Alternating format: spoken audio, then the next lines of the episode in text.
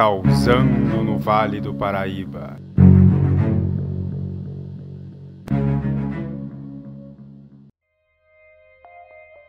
As lendas são narrativas que fazem parte da cultura imaterial de um povo.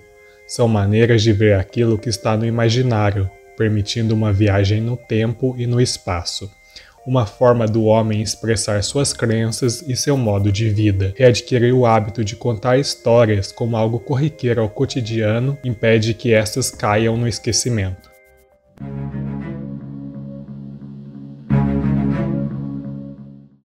Você já ouviu falar das lendas do Vale do Paraíba? Sabe a diferença entre lendas, causos e mitos? A região que fica entre São Paulo e Rio de Janeiro e é cortada pelo Rio Paraíba do Sul tem muitas histórias para contar. Cerca de 300 anos atrás, o local passou a ser habitado, com as construções das vilas e cidades. Muitas pessoas passaram a morar nesse território mágico. Entre as horas de trabalho, momentos de plantio, tempos de oração, iam surgindo as primeiras histórias, as tradições, lendas e os causos iam sendo inventados e transmitidos de geração para geração até os tempos atuais.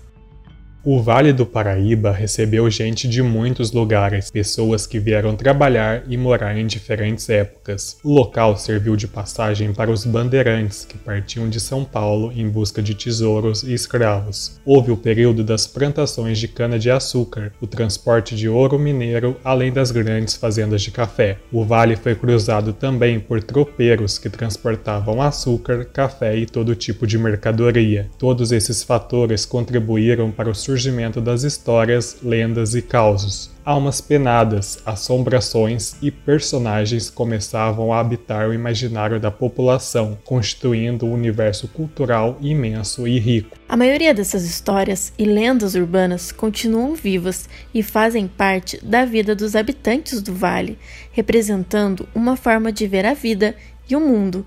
Esses causos são narrativas que foram perpetuadas de geração em geração e que, mesmo com o passar do tempo, estão presentes no imaginário dos moradores. Ao compreender o imaginário, é possível compreender a sociedade e a sua cultura. Sendo assim, produzimos uma série de podcasts com cinco episódios. Esse primeiro será um podcast introdutório ao assunto, e a partir do segundo, cada um vai abordar uma lenda existente aqui no Vale do Paraíba.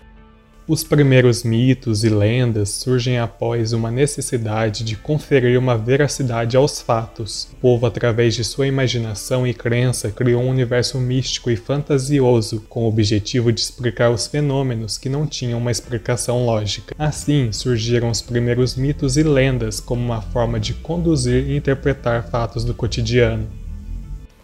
Uma das características das lendas é a contação da narrativa por meio da oralidade, e nesse contexto, a memória coletiva é de extrema importância para o desenvolvimento do povo, já que na época não era possível fazer registros escritos, os fatos eram transmitidos pela oralidade, que acabou se transformando no principal condutor de tais informações. Através das lendas, o povo conta sua história. A maior herança que um determinado povo possui é a sua memória cultural. A oralidade é responsável por conservar, transmitir, divulgar e defender essa riqueza cultural da população. Sendo assim, a cultura popular, por representar aspectos próprios da região a qual está difundida, acaba possuindo uma vida própria. Existe uma dificuldade de traçar com nitidez fronteiras entre o conceito de lendas e mito, apesar dos dois serem classificados como narrativas míticas, na qual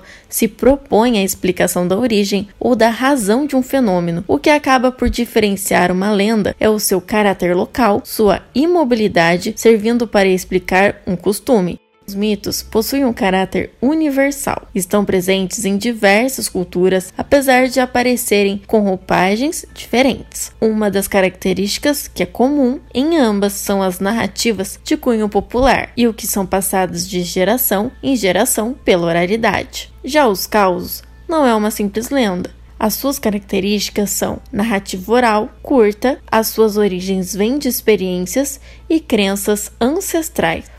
Os causos não são uma descrição do cotidiano vivido, não fazem uma distinção entre o sentido literal e o metafórico.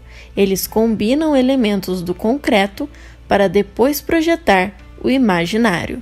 Uma das características mais importantes da narrativa popular é o imaginário, já que ele traz lendas e mitos de diversas culturas. As narrativas, lendas, mitos, causos permitem que quem está ouvindo a história faça um passeio no imaginário popular. Essas narrativas permanecem no imaginário dos indivíduos de forma atual e viva, constituindo a cultura de um povo. Elas compõem elementos essenciais na construção da identidade do homem, permitindo compreender e assimilar as diferentes influências recebidas de outras culturas. Quando essas histórias são faladas de pessoa para pessoa, existe um resgate e, por consequência, acaba despertando a memória do inconsciente de cada indivíduo e, ao mesmo tempo, do inconsciente coletivo do povo.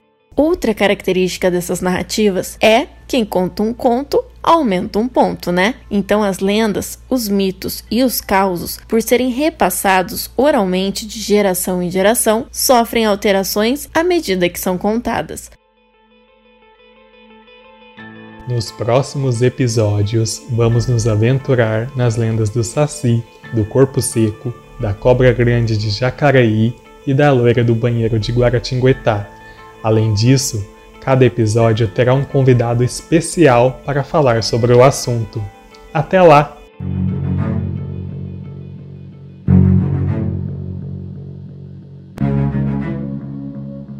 Causando no Vale do Paraíba.